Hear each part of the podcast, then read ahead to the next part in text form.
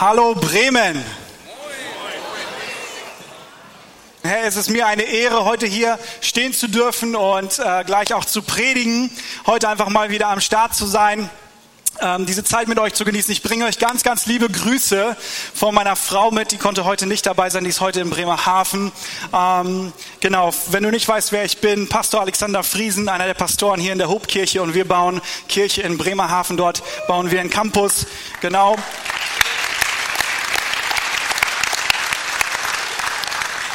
Heute ist unser Hauptpastor Andreas Sommer dort in Bremerhaven am Start mit ähm, Konstantin Kruse, der dort gerade ähm, auch auf, auf der Kanzel ist und das Haus abreißt. Ja, auf jeden Fall.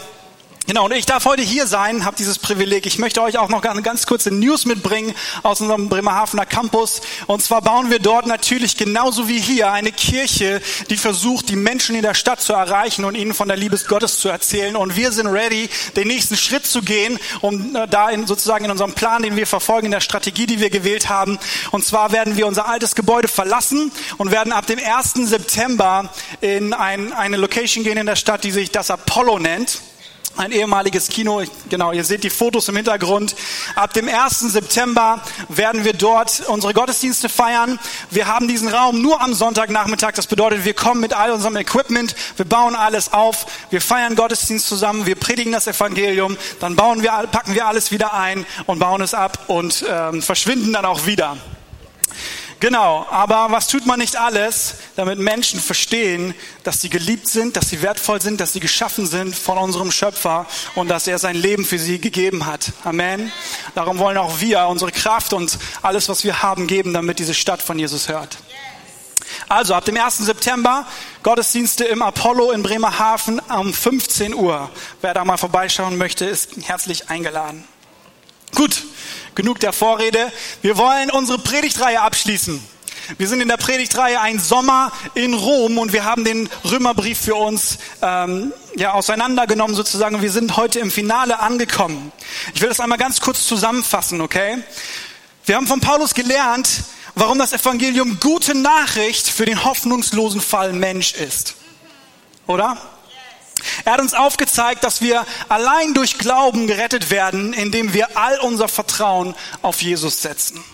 Und obwohl diese Wahrheit Realität ist in unserem Leben, sind wir immer noch konfrontiert mit unserer menschlichen Schwachheit, die uns immer wieder versucht, in unser altes Leben zurückzuziehen. Aber durch die Kraft des Heiligen Geistes, der in uns wohnt und es möglich macht, dass wir aus Gottes Kraft heraus der Schwerkraft der Sünde entfliehen. Und letzten Sonntag haben wir gehört von, dass von nun an unser Leben nicht mehr für uns selber leben und die Bedürfnisse und Wünsche unserer eigenen menschlichen Natur, sondern wir leben ein Leben für Gott und richten alles, wir richten es komplett auf ihn und diese neue Identität aus. Amen. Amen. Was für eine Reise, was für eine Power der Veränderung im Evangelium steckt, oder? Und noch einmal etwas kompakter. Also als Christ hast du einen neuen Status. Dir ist vergeben und du bist versöhnt mit Gott. Das zweite, als Christ hast du eine neue Zukunft. Du bist eine neue Schöpfung, Kind und Erbe Gottes, frei von der Sklaverei der Sünde und mit Blick auf die Ewigkeit in einer neuen Welt. Und das Dritte, was Christus uns schenkt, das uns soll uns heute äh, beschäftigen. Als Christ hast du noch etwas Neues geschenkt bekommen, nämlich eine neue Familie. Eine neue Familie, die Familie Gottes, in, du, in die du hineingeboren wirst. Ey, schau dich doch mal um. Ja, und nimm das doch mal wahr, wo du hier sitzt und schenk deinem Nachbarn vielleicht ein Lächeln oder geh den nächsten Step und gib ihm ein High Five oder sogar Next Level, gib ihm eine Umarmung.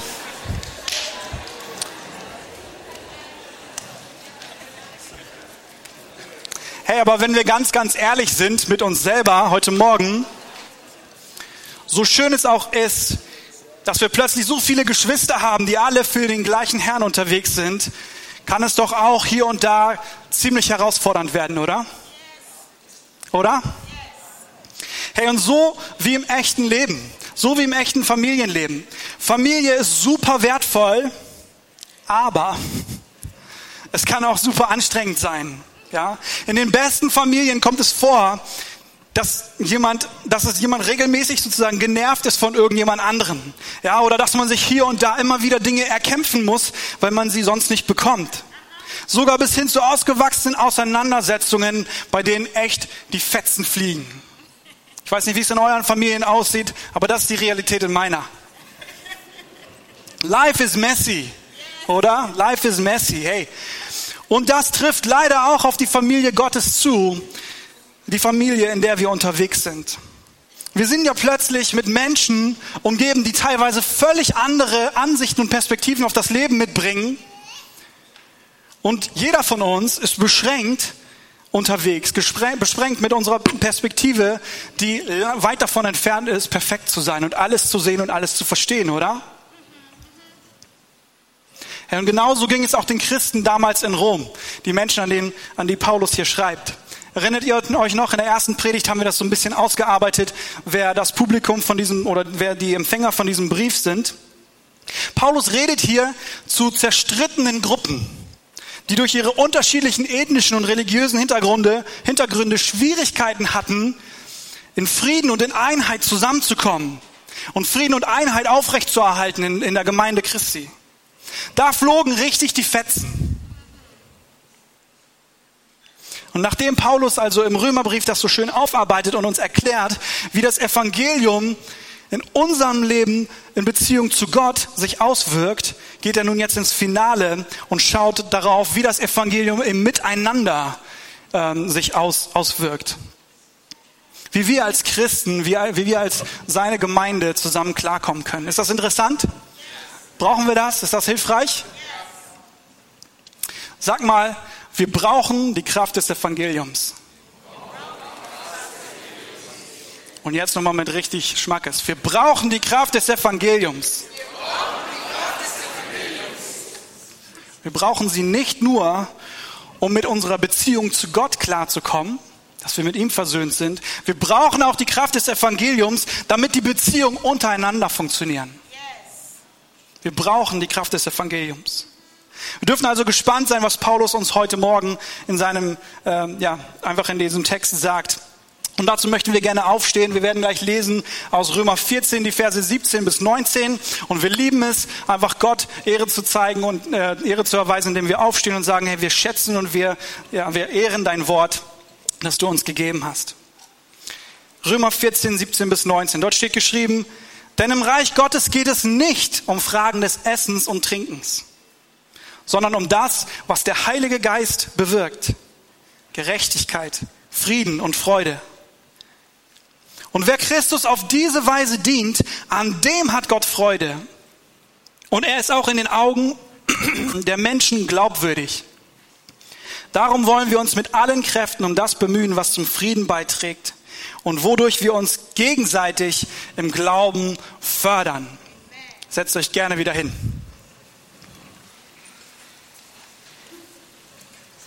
Wisst ihr, die Zeit, äh, in der damaligen Zeit, die Christen in Rom waren hauptsächlich Heiden, die sich zu Jesus bekehrt hatten. Als aber 54 nach Christus der damalige Kaiser Tiberius Claudius dann starb, wurde es wieder sicherer für Juden in Rom zu leben. Und so trafen nimmer mehr und mehr jüdische Christen und heidnische Christen aufeinander. Und dadurch sind große Auseinandersetzungen darüber entstanden, wie ein Christ denn bitte auszusehen hat, beziehungsweise wie ein Christ zu leben hat. Ja? Die Judenchristen wollten, dass die Heidenchristen sich beschneiden lassen. Die Heiden wollten, dass die Juden aufhören, sich zu beschneiden. Ja, die Juden konnten nicht verstehen, warum die Heiden den Sabbat nicht äh, abgesondert feiern. Die Heiden verstanden nicht, warum die, für die Juden nicht jeder Tag heilig vor Gott war. Die Heiden hatten kein Problem damit, Fleisch zu essen, während die Juden dies ablehnten und der Meinung waren, dass Fleisch sie verunreinigen würde. Laut den Heiden waren die Juden viel zu geistlich und verbohrt. Äh, gesetzlich, entschuldigt. Viel zu gesetzlich und verbohrt, ja. Aber laut den Juden waren die Heiden viel zu liberal und sie hatten sich längst dieser Welt angepasst. Und diese Fronten waren so hart untereinander, dass sie anfingen, sich gegenseitig ihr Heil abzusprechen. weil sie ihr Christsein unterschiedlich auslegten und auslebten. Und wenn du schon lange in der Gemeinde unterwegs bist, dann ich, glaube ich, sagen zu können, diese Thematik oder diese, ja, diese, dieses Problem ist dir sicherlich nicht unbekannt. Du dürftest bestimmt Ähnliches erlebt haben. Wie viele unserer Auseinandersetzungen haben mit genau solchen Themen zu tun? Leider viel zu viele, oder? Ich glaube, wir haben nicht unbedingt so diese Diskussion vielleicht um den Sabbat oder um das, was wir essen, vielleicht hier und da. Aber ich kenne große aufgeheizte Diskussionen über zum Beispiel den Musikstil in der Gemeinde oder den Kleidungsstil, ja, wie man sich anzuziehen hat. Oder vielleicht welche Bibelübersetzung die richtige Bibelübersetzung ist. Oder welches Auto ein Pastor fahren darf und welches nicht. Ja, ganz beliebt ist aktuell unter den jungen Leuten darüber zu streiten, welche Sneakers, also welche Sportschuhe ein Pastor predigen, äh, tragen darf oder nicht. Hey, Gottes Familie ist ein bunter Haufen von Menschen, die mit unterschiedlichsten Werten und Prägungen aufeinanderstoßen, oder? Und Vielfalt Vielfalt unter Menschen ist ja im Grunde gut. Vielfalt ist super, aber es führt immer auch zu Spannungen. Was ist nun die Lösung für dieses Problem in unserer Familie? Wie sollen wir mit den Werten und den Prägungen, die wir mitbringen und den, auch den unterschiedlichen Reifegraden sozusagen in unserer Beziehung zu Jesus, unseren, äh, unserem Verständnis von der Bibel und dem Evangelium klarkommen? Ein sehr bekannter Pastor namens Andy Stanley hat einmal gesagt, und diesen Satz habe ich mir eingeprägt, manche Dinge sind Probleme, die es zu lösen gibt, und andere Dinge sind Spannungen, die es auszuhalten gilt. Mit anderen Worten, du kannst nicht alles lösen, was dich stört. Mit einigen Dingen musst du einfach lernen zu leben. Und genau das oder so ähnlich möchte Paulus uns das hier heute Morgen auch vermitteln. Ja. Bevor wir uns jetzt aber nochmal den ganzen Text in der, in der Gänze angucken, möchte ich noch einmal ganz kurz über zwei Worte sprechen, die er ganz am Anfang sagt, nämlich Reich Gottes, weil das legt die, die Basis sozusagen für sein Argument, für das, was er erzählt. Reich Gottes. Paulus hat deutlich gemacht, dass wir als Kinder Gottes zu einer neuen Familie gehören, egal wo wir herkommen, egal wie alt wir sind, welches Geschlecht wir haben und welchen sozialen Status wir genießen. Und dann gebraucht er ein ziemlich starkes Bild, um den Menschen der damaligen Zeit zu zeigen, wovon er hier spricht. Vor allem im römischen Kaiserreich war das für die Menschen ein Bild, das sie sehr, sehr schnell verstehen konnten. Er sagt nämlich, als Teil von Gottes Familie sind wir Teil von Gottes neuem Königreich. Und in diesem Reich, in diesem Königreich hat er seinen Sohn Jesus Christus zum König und Herrscher erhöht, der nun bis in alle Ewigkeit über sein Volk regiert, sein Königreich. Und dieses Bild will uns helfen zu verstehen, dass wir als Kinder Gottes nicht wie eine Patchwork-Familie einfach zusammenkommen, wo die einfach zusammengewürfelt ist und wo jeder seine eigenen Werte und Erfahrungen und, und Ideen mitbringt, um dann zu schauen, dass wir einander genug Raum lassen, dass wir uns nicht auf die Füße treten, damit jeder so seine eigene Identität weiter behalten und bewahren kann. Nein, er sagt, wir sind Bürger eines Königreiches, in dem Jesus uns in eine neue Kultur hineinruft. In dem eine neue Kultur gelebt wird, eine Reich Gottes Kultur. Das sind Werte, die wir im Himmel leben werden gemeinsam, die wir aber jetzt schon hier auf der Erde üben dürfen, damit jetzt schon durch uns der Himmel auf diese Erde kommt. Amen. Ihr kennt es sicher aus diesem berühmten Gebet, das Jesus uns gelehrt hat. In Matthäus 6 steht geschrieben, unser Vater im Himmel, dein Name werde geheiligt. Und dann geht es weiter. Wir können es, denke ich, gemeinsam sagen. Dein Reich komme, dein Wille geschehe, wie im Himmel, so auf Erden. Wir sollen ja nicht einfach so bleiben, wie wir sind. Wir haben in dieser Reihe das so oft gehört, das Evangelium ist nicht da, um uns zu informieren, sondern um uns zu transformieren. Gott will uns verändern. Wir, wir, wir dürfen verändert werden. Wir müssen nicht so bleiben, wie wir sind. Wir lernen also eine neue Kultur eine himmlische Kultur, eine Reich Gottes Kultur. Sag das mal mit mir zusammen. Reich Gottes Kultur. Wir legen die Werte dieser Welt ab und wir übernehmen die Werte des Himmels. Das macht Sinn, oder? Easy, verstanden. Aber jetzt ist es so, dass die Christen hier in Rom sich ja nicht um Dinge streiten, die einfach nur weltliche Werte sind, die sie mitgebracht haben. Sie streiten sich um Dinge, von denen sie glauben, dass es Reich Gottes Werte sind. Und wie diese gelebt werden sollten. Sie kommen nur zu unterschiedlichen Ergebnissen. Und das ist das Problem. Das macht das Ganze schon ein bisschen komplizierter. Und ich glaube, das ist die Problematik, die wir bis heute immer noch Woche für Woche, Tag für Tag in der Gemeinde Jesu erleben und mit der wir dealen müssen. Also was glaubt ihr heute Morgen? Handelt es sich hier um ein Problem, das wir lösen können? Oder vielleicht um eher um eine Spannung, die wir aushalten müssen? Zuerst einmal macht Paulus deutlich, dass wir trotz unserem neuen Status, ja, unserer neuen Zukunft, unserem neuen Leben dennoch immer noch unterschiedlich sind und auf dieser Erde ein Stück weit unterschiedlich bleiben werden. Das wird sich nicht ändern. Wir stehen alle an unterschiedlichen Stellen unserer Reise mit Gott und sind an unterschiedlich, auch unterschiedlich weit mit unserem Verständnis des Evangeliums, ja, welche Freiheit dieses Evangelium in unser Leben bringt. Und das führt immer wieder mal dazu, dass wir uns nicht einig sein werden. Das müssen wir verstehen. Und dennoch hat Christus uns aber eins gemacht, ihr Lieben. Wir sind sein Leib.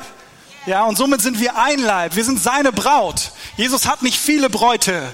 Jesus hat eine Braut. Wir sind eins. Amen. Hey, und diese Einheit, für diese Einheit müssen wir kämpfen, wir müssen uns dafür einsetzen, wir müssen sie bewahren, wir müssen für diese Einheit streiten, anstatt miteinander zu streiten. Und jetzt haben wir diese zwei Dinge und jetzt, jetzt haben wir den Salat. Ja? Paulus, was ist los? Aber Paulus kommt mit einer Lösung auf uns zu. Wir müssen verstehen, dass es im Reich Gottes eben nicht darum geht, dass nun plötzlich alles gleich sein muss, alles uniform sein muss und wir alle die gleiche Meinung haben müssen. Als Menschen sind wir total fixiert darauf, was unsere Augen sehen. Auf Äußerlichkeiten, die Dinge, die wir mit unseren Augen wahrnehmen. Was wir essen, was wir trinken oder besser gesagt, was andere essen, was andere trinken, was andere hören, was andere tragen, was sie tun und was sie lassen. Paulus sagt aber, ihr Lieben, das ist nicht, das, es ist nicht das, worauf Gott in erster Linie schaut. Das ist nicht Gottes Blick auf uns in erster Linie. Römer 14, die Verse 17 bis 18, wir haben sie vorhin schon gelesen. Denn im Reich Gottes geht es nicht um Fragen des Essens und des Trinkens, das ist worum es hier geht, sondern um das, was der Heilige Geist bewirkt, nämlich Gerechtigkeit untereinander, Frieden untereinander, Freude untereinander.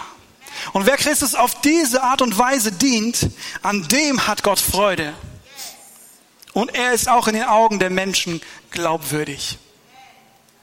Das ist, was wir wollen. Es geht also nicht so sehr darum, was wir äußerlich tun, sondern vielmehr darum, was in uns drinnen passiert. Es geht um unser Herz. Es geht um unsere Einstellung Gott gegenüber. In den Versen zuvor in diesem Kapitel greift Paulus ein Beispiel auf und er redet über den Verzehr von Fleisch. Ja, und der Einfachheit halber werde ich jetzt einfach mal die eine Gruppe Vegetarier nennen und die anderen Fleischfresser, okay? Bitte vergebt mir. Also, wir haben diese Situation, Paulus berichtet darüber, der Vegetarier, er glaubt, dass Fleisch unrein ist und er verzichtet auf dieses Fleisch, um Gott zu ehren und um sich reinzuhalten. Und auf der anderen Seite haben wir den Fleischfresser. Ja? Er glaubt, alles, was Gott geschaffen hat, ist gut und darum dürfen wir alles essen, wenn wir ihm, wenn wir es dankend aus seiner Hand nehmen. Und es wird gut für uns sein. Und auch dieser Mensch tut es, er isst sozusagen ganz bewusst dieses Fleisch, um Gott zu ehren. Beide haben komplett konträre Überzeugungen, aber beide tun es zur Ehre Gottes. So, lieber Paulus, wer von diesen beiden ist aber denn jetzt bitte im Recht? Wer von den beiden bricht das Gesetz? Einer von beiden muss doch falsch liegen. Paulus sagt, beide sind im Recht. Beide machen es richtig. Äußerlich gesehen, und das sieht jedes Kind, stehen sie beiden auf gegensätzlichen Seiten. Und der eine wirft vielleicht sogar dem anderen Sünde vor und der andere wirft dem anderen Gesetzlichkeit vor. Aber wisst ihr, was witzig ist? Gott freut sich an beiden und er nimmt von, an keinem von beiden Anstoß. Zumindest was das Essen angeht, nicht, äh, nicht die Anschuldigung. Versteht mich richtig. Er freut sich einfach, was dieses Fleisch angeht, dass sie ihn von ganzem Herzen lieben und nach ihrer eigenen Überzeugung handeln. Dass sie nicht gegen ihr Gewissen gehen und dort sozusagen einen anderen Weg gehen, um anderen Menschen zu gefallen oder sich ihren, äh, ja, ihrem Wunsch sozusagen ähm, nachzugehen, das doch zu essen, obwohl sie denken, dass es falsch ist. Hey, und das ist noch nicht alles. In Vers 14 dieses Kapitels steht, sagt Paulus dann, er gesteht eigentlich ein, dass tatsächlich der Fleischfresser, ja, dass er das Evangelium, also die Freiheit, die Jesus uns schenkt, tatsächlich besser verstanden hat als der, der immer noch Angst davor hat, dass etwas Äußerliches, etwas, was von außen kommt, ihn verunreinigen kann. Und Paulus sagt, ja, es gibt diesen Unterschied. Und dennoch ermahnt er aber den, wie er selbst sagt, den reiferen Christen, dem Vegetarier gegenüber, seine Reife nicht aufzuzwingen. Seine Reife ihm gegenüber nicht überzustülpen. Mit aller Kraft. Römer 14.1. Da steht geschrieben, Paulus schreibt es wieder, nehmt den, der in seinem Glauben schwach ist und meint, sich an bestimmte Vorschriften halten zu müssen, ohne Vorbehalte an. Und streitet nicht mit ihm über seine Ansichten. Hey, aber Paulus, wenn es doch einen Unterschied gibt und das eine tatsächlich besser ist als das andere, wieso sagst du dann, dass beide Recht haben? Und Gott sich über beide gleichermaßen freut, das ist doch nicht konsequent. Lass uns nochmal erinnern, womit ist der Römerbrief gestartet? Was war der Inhalt die ganze Zeit über den Römerbrief hinweg und was glaubt ihr, womit will Paulus den Römerbrief beenden? Sagt es laut mit mir, mit dem Evangelium. Es geht um das Evangelium. Die Lösung für diese Spannung, die wir in jeder Gemeinde sehen, liegt weder darin, dass wir uns nun so gut es geht stehen lassen und aus dem Weg gehen, noch darin, dass wir uns über Biegen und Brechen über alles einig werden, sondern indem wir Rücksicht aufeinander nehmen und uns in Liebe annehmen, wie wir sind hey, so wie Gott uns annimmt, wie wir sind und uns frei macht von diesem Druck, erstmal eine perfekte Form zu erreichen, damit wir seiner würdig sind. Das ist, wie Gott mit uns umgeht. Das ist Evangelium. Das ist die gute Nachricht. Und genau das sagt Paulus. Hey, so sollt ihr auch einander annehmen. Und versteht mich bitte nicht falsch. Geistliche Reife und Erkenntnis ist gerade auch für Gott super, super wichtig. Er nimmt das total ernst. Und er macht, es macht einen großen Unterschied in unserem Leben. Aber diese Reife und diese Erkenntnis, sie ist nicht der Maßstab für unser Miteinander. Liebe ist der Maßstab für unser Miteinander.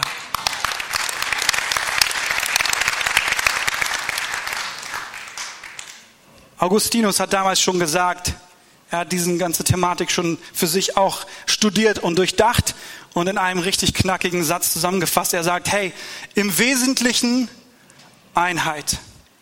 Im Zweifelhaften Freiheit. In allem aber Liebe. 1. Korinther 8, die Verse 1 bis 2. Auch Paulus schreibt das wieder jetzt mal an, an eine andere Gruppe, aber dort sagt er, grundsätzlich ist es schon richtig. Wir alle haben Erkenntnis. Aber Erkenntnis allein macht überheblich. Nur Liebe baut die Gemeinde auf. Und wer meint, etwas erkannt zu haben, hat noch lange nicht erkannt, worauf es bei der Erkenntnis ankommt. Klammer auf, Liebe, Klammer zu. Hey, Gott hat uns durch das Evangelium von allen Gesetzen befreit. Außer dem Gesetz, Gott und einander zu lieben. Ihr Lieben, dieses Gesetz wird immer bestehen bleiben. Diese Verpflichtung wird immer bestehen bleiben. Und ganz ehrlich, ich glaube, dieses Gesetz zu brechen, ist eine Sünde, die wir uns als Kinder Gottes viel zu oft, viel zu leicht erlauben. Wir leben sogar manchmal so, als wäre es ein Recht, das wir haben, den anderen abzulehnen. Mit dir muss ich mich nicht auseinandersetzen.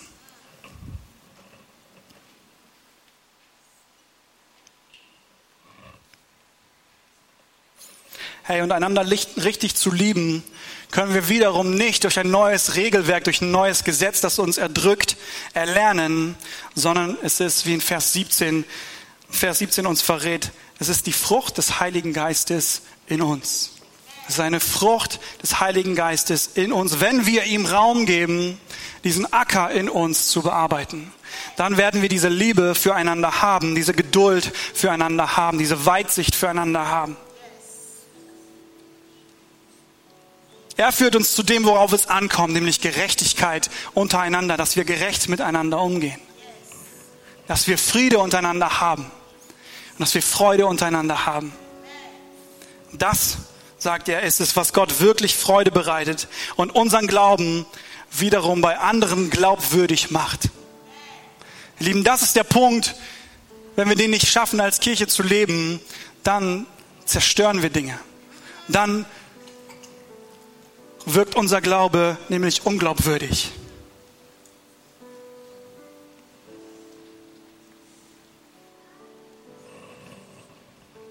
Wir dürfen nicht versuchen, Menschen äußerlich zu beschneiden, damit sie richtig aussehen wie ein Christ, damit ihr Leben so aussieht wie ein Christ oder wie das christliche Leben auszusehen hat. Wir müssen in ihr Inneres investieren. Ihr Lieben, wir bauen in Bremerhaven Gemeinde und dort habe ich so viele Leute auf dem Campus, die direkt von der Straße kommen, die keinen langen, großen, äh, breiten christlichen Hintergrund haben, auch nicht christlich aufgewachsen sind. Und diese Menschen kommen rein, entscheiden sich für Jesus und sie sind dabei und sie sind am Start. Und so viele Dinge, die sie leben und wie sie ihren Glauben auch leben, sind Dinge, wo ich denke, oh Mann, das geht eigentlich nicht, das geht gar nicht, ja. Und ich bin versucht, auf sie zuzugehen und zu sagen, hey, das muss anders laufen, das muss so aussehen. Aber ich muss mir immer wieder auf die Zunge beißen und mich zurückhalten, weil ich sie annehmen möchte, so wie sie sind und mich darin investieren möchte, dass ihr Inneres, dass sie im Inneren verstehen, worum es geht, dass das, das Evangelium in ihrem Inneren Klick macht sozusagen und dann das Handeln folgt.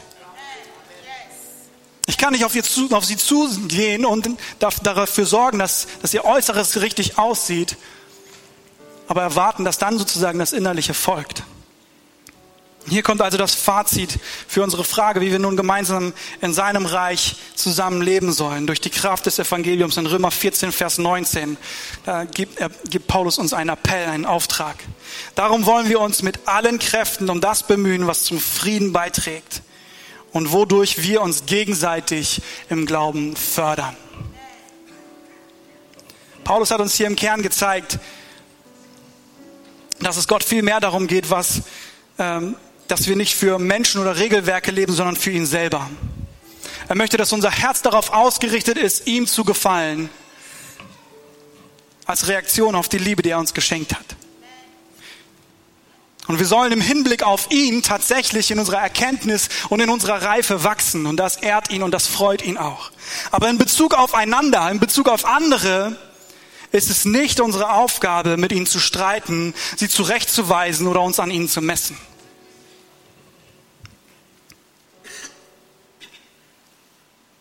Wisst ihr, von vielen Menschen, die mal mit Gott unterwegs waren, die vielleicht sogar in Gemeinde groß geworden sind, die dann aber ihren Rücken Gott zugekehrt haben und die Gott verlassen haben, waren es selten Argumente der Wissenschaft oder irgendwelche andere Ideen aus anderen Ideologien oder Religionen, die sie von Gott weggebracht haben. In den meisten Fällen liegt es eher an dem Umgang, den sie in der Gemeinde gesehen haben. An den Umgang der Kinder Gottes, den sie selbst erlebt haben. Ungeduld, Ablehnung, Lieblosigkeit bezüglich Äußerlichkeiten, die dann zu tiefen Verletzungen geführt haben, die die Leute weggedrängt haben. Und das oft von Christen, die eigentlich weiter sind im Glauben als sie, die eigentlich reifer sind oder zumindest reifer sein sollten als sie selbst. Und das ist, worüber Paulus hier zu uns spricht.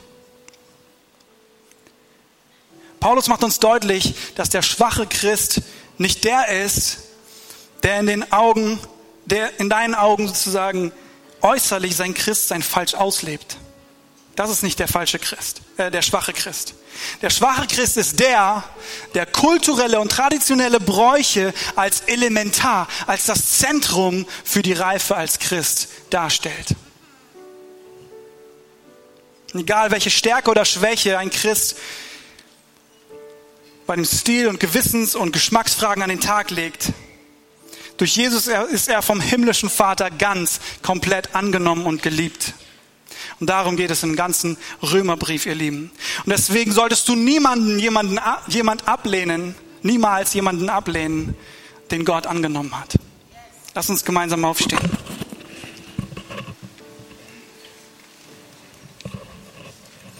Und wenn du bis jetzt immer noch dich fragst, welche Einstellung du anderen Menschen gegenüber einnehmen solltest, dann frag doch vielleicht danach, welche Einstellung Gott diesen Menschen einnimmt. Ich möchte euch zuletzt herausfordern, diese Punkte in die Praxis hineinzunehmen. Ich möchte euch vier praktische Punkte sagen, die ich für mein Leben leben möchte, die Lektionen, die ich mit reinnehmen möchte. Und ich möchte dich herausfordern, dich einladen, diese Dinge, dich auch zu entscheiden, diese Dinge in dein geistliches Leben ähm, mit einzubauen.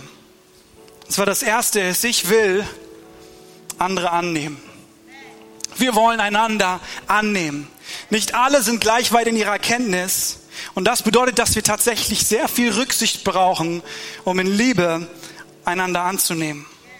Weil Liebe ist das Umfeld und der sichere Rahmen, in dem Menschen gesund geistlich wachsen können.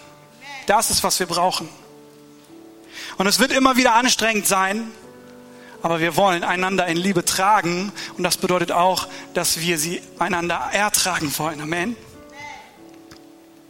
Hey, ich will meine eigene Verantwortung verstehen. Wir wollen unsere eigene Verantwortung verstehen. Deine Rolle als Christ, als Gläubiger, als Kind Gottes ist es nicht, der Richter über andere zu sein. Hey, dieser Job ist vergeben, oder?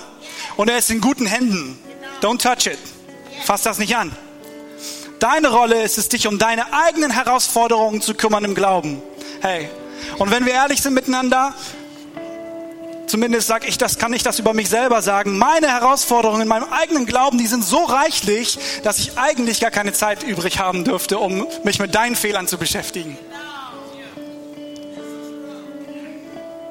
Drittens, hey, ich will das richtige Ziel verfolgen. Und Paulus hat uns gerade dieses richtige Ziel gezeigt. Wir wollen das richtige Ziel miteinander verfolgen. Unser Streben soll nicht sein, dass wir alle irgendwann einer Meinung sind und uniform unterwegs sind, sondern vielmehr, das ist das Ziel, dass Frieden zwischen uns herrscht, dass Liebe unter uns sichtbar wird. Das bedeutet, deine Rolle ist es, andere zu lieben, sie auszuhalten, sie zu stärken und in ihrem Wachstum zu ermutigen und zu begleiten. Ich will ein Ermutiger sein. Ich will dein Ermutiger sein. Ich will dein Zurüster sein. Ich will dein bester Cheerleader sein in deinem Weg mit Gott, in deinem Glaubensleben. Das ist die Rolle, die ich in deinem Leben einnehmen möchte. Und zuletzt Nummer vier, ich will Geduld haben für dich. Ich will geduldig sein. Wir wollen geduldig miteinander sein. Wir dürfen niemals vergessen, dass geistlicher Wachstum immer ein Prozess ist und Prozesse brauchen Zeit. Prozesse passieren nicht über Nacht. Und lasst uns nicht vergessen, wir selber, da wo wir heute sind, wir haben das nicht in einem Sprint erlebt oder da sind, sind wir nicht in einem Sprint hingewachsen, sondern wir haben für manche Dinge Jahre gebraucht, um sie zu verstehen und anzuwenden. Lass uns Geduld haben miteinander, einander in Liebe annehmen, auch wenn es heißt, einander auszuhalten. Halleluja.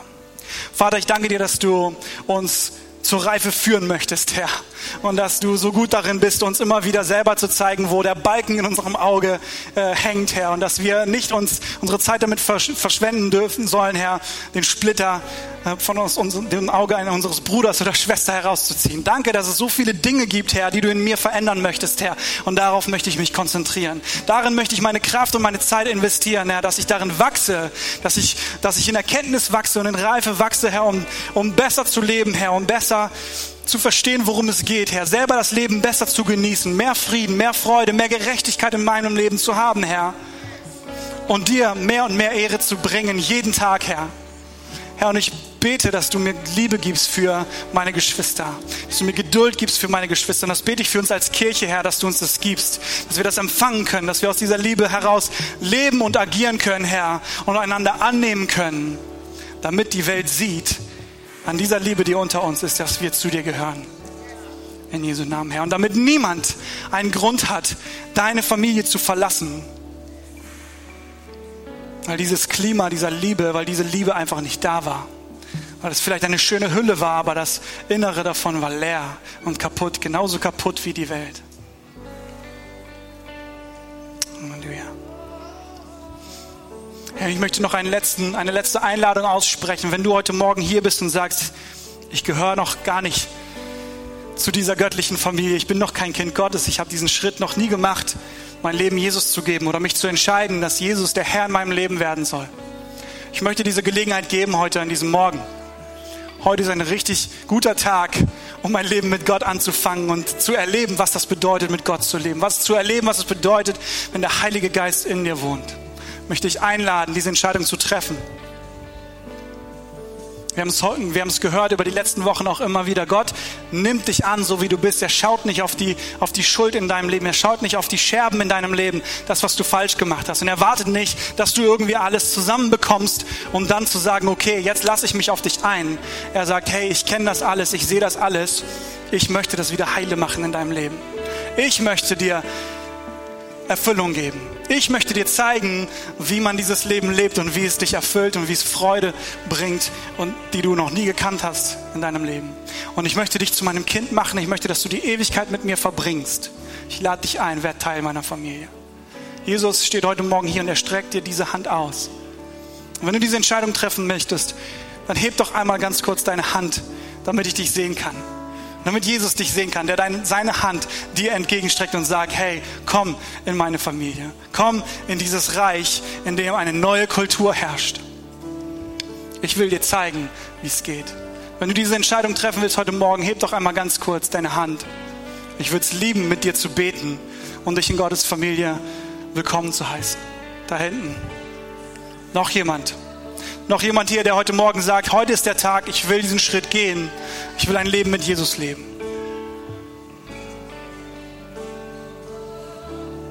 Hey, und wenn du dich gerade gemeldet hast, dann lade ich dich ein, gleich nach dem Gottesdienst, wenn wir durch sind mit all den Ansagen hier vorne und dann wirklich Schluss machen, komm bitte unbedingt nach vorne. Hier werden Gebetsleute vorne stehen und die werden auch auf dich warten. Du kannst gerne zu den Leuten kommen. Sie werden mit dir beten und diesen Schritt mit dir gehen und dich in Gottes Familie willkommen heißen. In Jesu Namen. Hey, seid gesegnet, ihr Lieben. Gottes Segen euch. Amen.